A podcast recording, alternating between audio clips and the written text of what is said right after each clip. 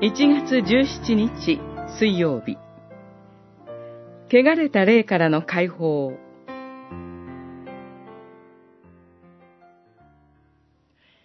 イエスがお許しになったので、汚れた霊どもは出て、豚の中に入った。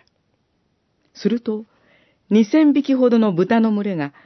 崖を下って湖になだれ込み、湖の中で次々と溺れ死んだ。マルコによる福音書、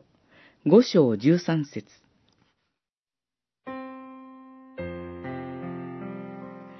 違法人の地に、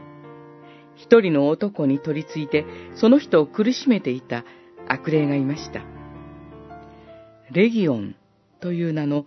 この悪霊は、この地にやってきた主イエスを恐れ、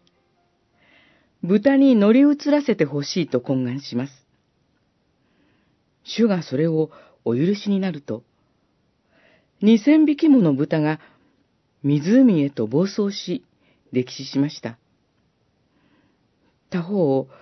悪霊に苦しめられていた人は正気を取り戻しました。一人の男が命を回復し、多くの豚が死んだのです。その様子を見た人々は、あろうことか、主イエスをその地方から追い出そうとしました。豚は彼らの経済の基盤でした。苦しむ人が救われることより、経済活動の方が彼らには大切だったのです。